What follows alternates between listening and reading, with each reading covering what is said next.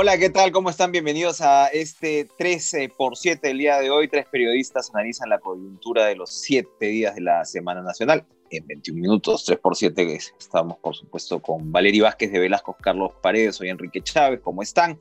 Y vamos a tratar tres temas puntuales. Primero, por supuesto, el tema de la semana, la liberación de Alberto Fujimori a partir de un fallo del Tribunal Constitucional que responde a un habeas corpus presentado por el abogado Gregorio Parco. No, no es la primera vez que este señor presenta recursos a favor de Fujimori, que culmina de alguna manera lo que sería, se supone, el control constitucional ordenado por la Corte Interamericana de Derechos Humanos del indulto eh, otorgado por Pedro Pablo Kuczynski. Este, este fallo revierte eh, la decisión de la Corte Suprema y legitima o eh, de alguna manera pues eh, continúa con los efectos del indulto que le otorgó Kuczynski y lo pone como, como válido. Esto por supuesto ha generado toda una serie de reacciones de la propia Corte Interamericana, para empezar, que le pide explicaciones al Estado peruano, del gobierno que ha dicho que presentará un recurso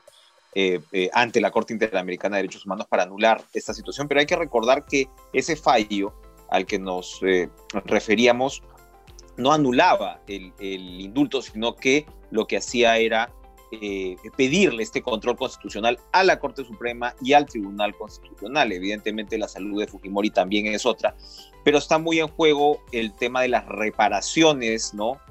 a, las, a las víctimas. Si éstas se habían visto satisfecha si se había hecho justicia por parte del Estado para que un indulto en estas circunstancias pueda aplicarse. Hay, por supuesto, para quienes el indulto no aplica en ninguna medida por ser eh, supuestamente delitos de lesa humanidad. El Fujimorismo señala que Fujimori no fue sentenciado exactamente por delitos de lesa humanidad, lo cual entonces no bloquearía la posibilidad del indulto y además, ¿no? como repetimos, Fujimori es oxígeno dependiente, camina con su baloncito, según eh, la información que tenemos y claro, han pasado cuatro años de este. Pero para terminar este, este comentario introductorio, amigos, eh, por supuesto, esto le tira un eh, fabuloso balón de oxígeno, en este caso al gobierno, que ha visto de alguna manera cohesionarse en torno a una causa, a un enemigo común y por supuesto ver al menos la coincidencia con otros sectores que se habían alejado del, del gobierno. Valerie, ¿cómo la ves?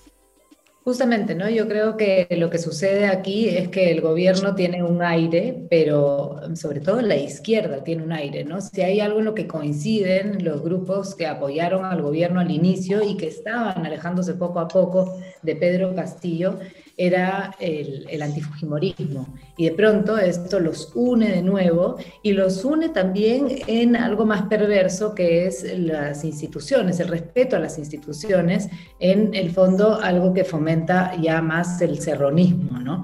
Entonces creo que eso es lo que se ha encendido ahora. No sé cuánto pueda durar esta unión, no sé finalmente si depende de lo que decía la Corte Interamericana en, esta revisión y en, el hecho de que vayan a llegar las observaciones del Estado a ellos, pero lo cierto es que sí, en un momento crítico donde se estaba perdiendo popularidad, mucha fuerza por parte del gobierno, de pronto tiene, como has dicho tú muy bien, un balón de oxígeno, un, poquito de aire para, para, poder seguir.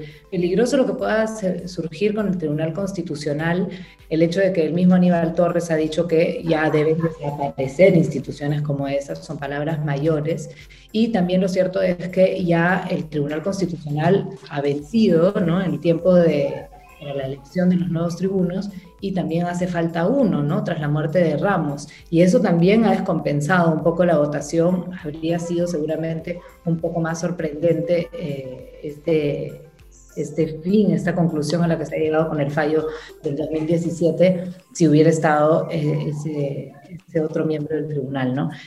Vamos a ver qué cosa es lo que dice la Corte Interamericana, pero entiendo que al pedir explicaciones al Estado, está pidiendo explicaciones al Ejecutivo, es decir, al lado antifujimorista. Entonces ahí eh, la cosa se pone más delicada. ¿no? Sí, yo creo que si coincide esta izquierda que nos gobierna, esta coalición de izquierda, no solamente es en su antifujimorismo, sino en su doble rasero para medir las decisiones del Tribunal Constitucional, ¿no? En el año 2020, eh, cuando Vizcarra cerró el Congreso, en una votación muy parecida, de 4 a 3, eh, el Tribunal Constitucional dijo que esa medida sí era arreglada a nuestra Carta Magna, era constitucional. Hoy han cambiado los factores, eh, falleció el tribuno Ramos, pero el presidente en turno del Tribunal Constitucional hizo valer su voto dirimente y por 4 a 3, una cifra muy parecida, hoy eh, están eh, anulando dos fallos de la Corte Suprema en primera y segunda instancia, que a su vez eh, anulaban el indulto otorgado por Pedro Pablo Kuczynski, pero cuando fallaron a favor del cierre del Congreso decían que había que respetar las instituciones. Hoy, que pasa lo mismo en una decisión polémica, controvertida, opinable, de la cual podemos seguir hablando en este podcast, dicen que no, que cómo es posible que vaya la justicia este, interamericana a corregir eh, esta, este legicidio. Yo creo que eso le hace pésimo favor precisamente a la institucionalidad. Podemos discrepar de los fallos eh, judiciales. Eh, es más, la Constitución a todos los ciudadanos nos otorga el derecho de criticarlos abiertamente, ¿no? Pero lo que no podemos decir es que cuando nos conviene, sí está bien, y cuando no, está pésimo.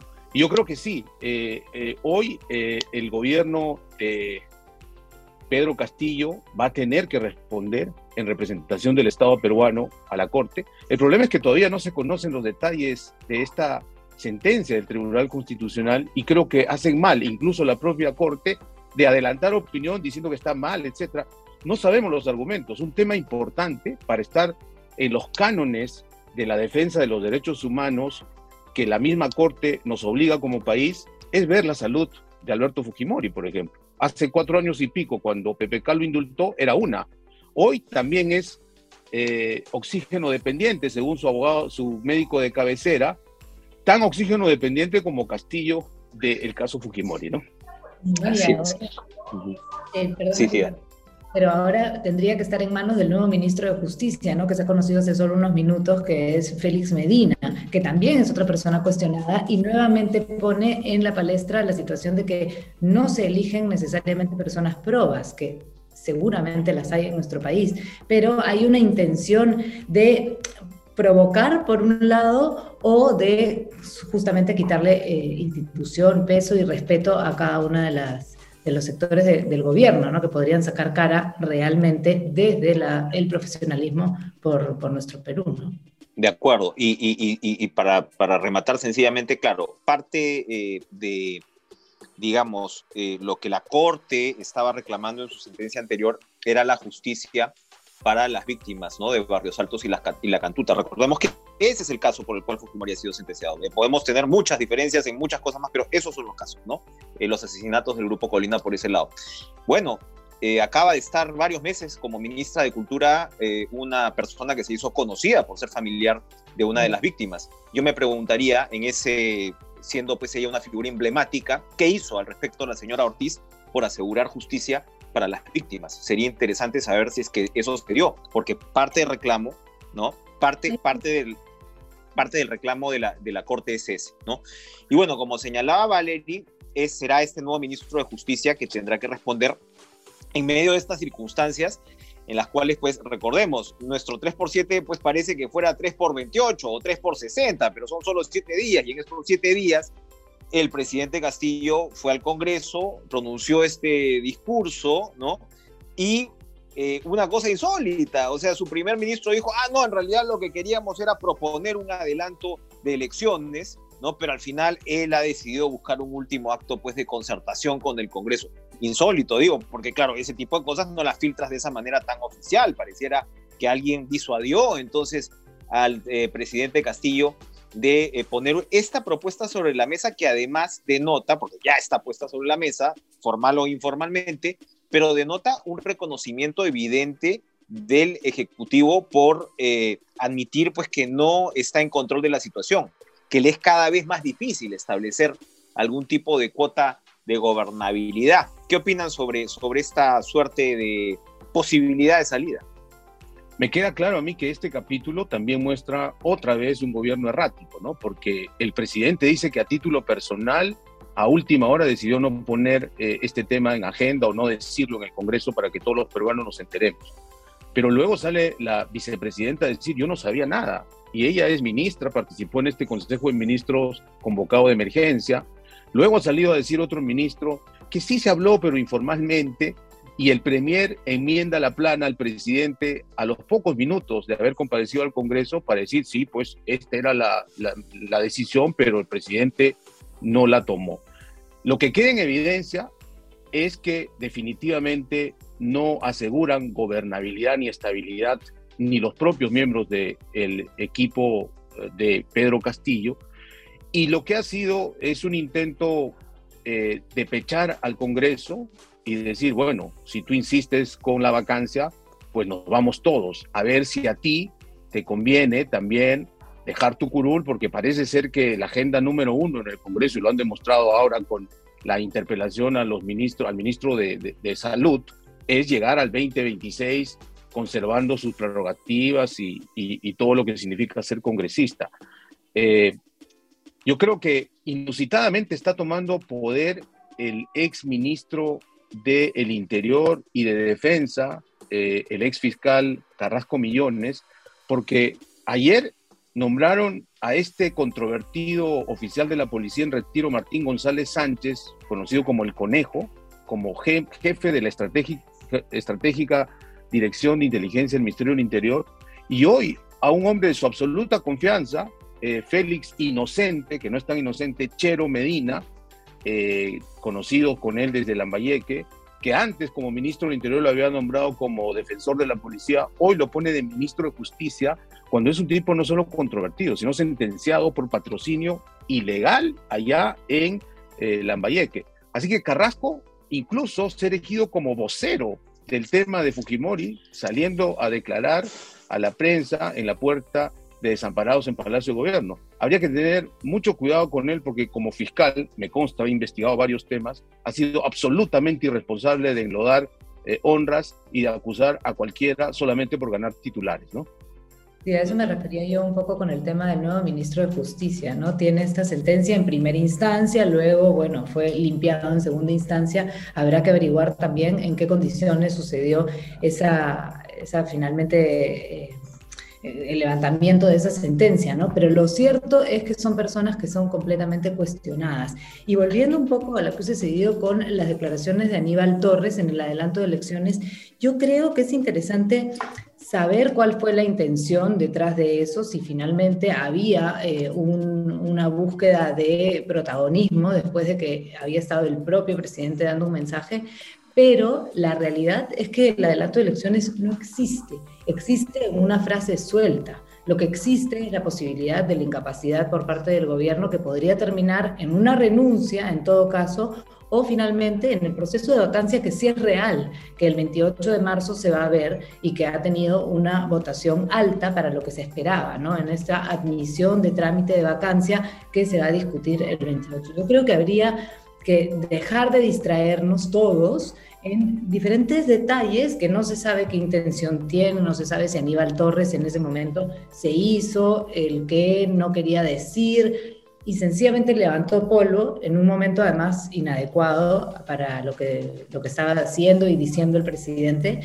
o concentrarnos en lo que realmente puede suceder, ¿no? Que es, sí, un proceso de vacancia donde se está llamando la atención de, de, los problemas. Pero nuevamente el timing es complicado con la salida de Alberto Fujimori o la posible salida de Alberto Fujimori, porque nuevamente las fuerzas se, se, acomodan de una, de una manera distinta a la que estaban eh, dándose ¿no? y viéndose venir. Distractores, efectivamente, y bueno, eh, claro, un adelanto de elecciones dejaría fuera de juego a Dina Boluarte. Eh, no sabemos qué cosa piensa ella, como casi sobre todo el resto de, de, de, esta situación. Y sí, pareciera que en realidad el gobierno no se ha dado cuenta que el tema este, los requisitos que se estaba proponiendo, esta ley que ellos han observado, ¿no? va por el lado de no tener sentencias. Parece que el requisito es tener por lo menos una sentencia, ¿no? Así sea en primera instancia, si que quiere ser ministro, si no, no entra, casi casi se va imponiendo eso y flaco favor le hacen a la institucionalidad. Pero eh, lo que ha confrontado el país también esta semana son dos expresiones que yo creo que no han sido analizadas como se debería. Muchas veces los medios se quedan cortitos a veces por ese lado. Dos expresiones de lo que tiene que ver con la informalidad y más allá de la informalidad, la economía ilegal que en buena parte domina al país y que muchos identifican, ojo, no queremos ser pesados e insistentes, pero muchos identifican con varios sectores del gobierno. Cuando hablan de estas economías emergentes, hablamos muchas veces de las economías ilegales. Podemos decir, por supuesto, las caras urbanas más presentes puede ser la de los colectiveros, pero lo que hemos visto ahora, por un lado en Patás, tiene mucho que ver aparentemente este desastre, este deslizamiento del, del cerro con la minería ilegal, porque se ha construido o se ha permitido y se sigue permitiendo la construcción eh, de viviendas donde no debería y lo que tiene que ver esto es que hay una explotación de oro ilegal en la zona que atrae mucho a esta población y que incluso las autoridades locales, repito, terminan alentando a la hora de permitir estas construcciones. Este caso de Patás, trágico, lamentable, todavía está en desarrollo, hay que ver bien cuáles son las causas en todo eh, caso de este deslizamiento, pero lo concreto es que tenemos explotación de oro ilegal muy intensiva en la zona y por supuesto la paralización de, de, Southern, de la mina de Cuajone, por el bloqueo ¿no? de pobladores que exigen, eh, me parece que son 5 mil millones de dólares, eh, el 5% de los beneficios, ha bloqueado y ha dejado sin agua una, una comunidad de más de 5 mil personas y por supuesto ha paralizado esta operación minera que es particularmente importante. Estas son expresiones, insisto yo, de cómo las economías ilegales eh, están pisando fuerte en el país, ¿no? Mm, yo creo que las economías ilegales no solamente están empoderadas, sino que el gobierno lamentablemente ha perdido legitimidad, ¿no? Porque cuando pones a un ministro de Energía y Minas que no tiene absolutamente ninguna preparación ni experiencia en un rubro tan importante, ni siquiera tiene título profesional, ¿no? Eh, y que no puede manejar esta situación. Eh, aparece una población aledaña una mina para simplemente extorsionar a la operación minera y decir, si no me pagas X millones y si no me das tanto de participación, yo te corto el agua. Y ha salido un grupo de trabajadores del Grupo México a reclamar también su propio puesto de trabajo para ellos, para su familia. Eh, se suma además a esta bronca inusitada por el control eh, de la Junta de Accionistas de Petroperú, ¿no? donde hay comunicados de un lado del MINEM pidiendo que se respalde al eh, cuestionado eh, presidente de Petroperú, el Hugo Chávez peruano, y el MEF enmendándole la plana al día siguiente. Nunca había visto yo este, este intercambio de comunicados confrontacionales dentro de un propio gobierno, ¿no? Es increíble lo que está pasando. Eh, y todo esto tiene que ver con la ingobernabilidad, con la falta de gobierno, que es evidente en estos ocho meses, porque la agenda del presidente y de su círculo más cercano es defenderse de las acusaciones que tienen indicios muy razonables de corrupción absoluta, ¿no? O sea, no estamos hablando solamente de ineptitud, de falta de preparación, de informalidad, sino estamos hablando sobre todo de corrupción que ha contaminado la administración pública. Podemos hablar del colapso del Estado peruano a ocho meses de este gobierno. En el caso de, Petroperú y de, y y de lo que está pasando en Cuajone, es increíble porque es el pueblo, ¿no? Tantas veces nombrado el pueblo el que se está quejando. En el caso de Petroperú es el mismo sindicato que está pidiendo que se cambie al gerente general, porque ya han bajado la, categoría en dos oportunidades. De Petroperú, se han reclasificado los bonos, cada vez es menor el valor que tiene Petroperú y sin embargo, a pesar de que el pueblo, el sindicato está pidiendo que esto cambie, no se le hace caso. En el caso de Cuajone lo mismo, los trabajadores diciendo, por favor, queremos trabajar, es el pueblo, el pueblo trabajador de Cuajone que está pidiendo, por favor, respeten nuestro trabajo, no nos cancelen la posibilidad de tener agua, de trabajar y de conseguir no solamente el movimiento para ellos, sino para la economía del, gobierno. Y en el caso de Patas se había dicho, en octubre habían informado sobre justamente los riesgos que había de desastre en esta zona. Se había dicho que la población estaba en peligro y sin embargo tampoco se hace caso al pueblo, a las mismas autoridades que tratan de protegerse de lo que pueda suceder. Eso es lo que está sucediendo. Yo coincido ahí con que realmente ha colapsado el Estado durante estos últimos meses. Y, sí, pues, y además el, operativo de rescate este, eh, tomó una demora inusitada, ¿no? Inusitada, o sea, la falta de reacción es, digamos, sintomática con respecto a lo que, a lo que se está viviendo. Bueno, yo quiero cerrar de todas maneras este, este podcast, este programa, eh, recordándoles que el jueves tenemos una edición impresa. Entonces, por supuesto, caretas pueden eh, actualizarse día a día, pero el jueves vamos a tener una edición impresa donde vamos a, ojo, a traer novedades, obviamente, sobre los temas que hemos comentado. Así que 3 por 7 es igual a 21, ¿no? Vamos a estrenar nuestro Caretas Datos. Eh, buenísimo. Infografías muy buenas, procesando Big Data que hemos tenido acceso importante. Reveladora, reveladora, efectivamente. Así que bueno, este, el, jueves, el jueves pueden tener caretas y el sábado eh, nos vemos en este próximo 3 por 7 Un excelente fin de semana entonces para todos. Nos vemos hasta el próximo sábado.